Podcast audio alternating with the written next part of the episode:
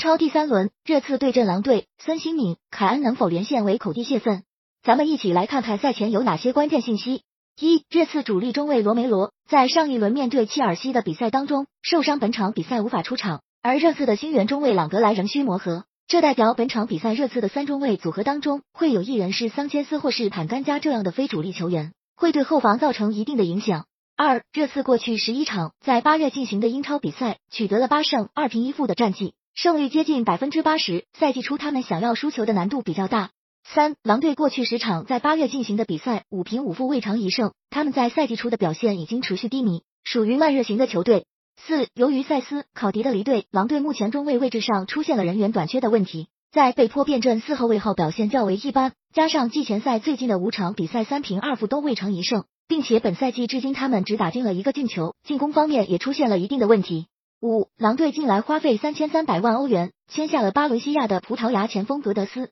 上赛季他在西甲首发三十场，打进十一球，送出六助攻。他的到来目前能够缓解西门尼斯伤缺的问题。六，狼队上赛季客场输掉了八场比赛，仅有两场是两球或以上的失利，其余六场比赛都是一球小负。综合一下，他们在客场大败的概率仅有百分之十一。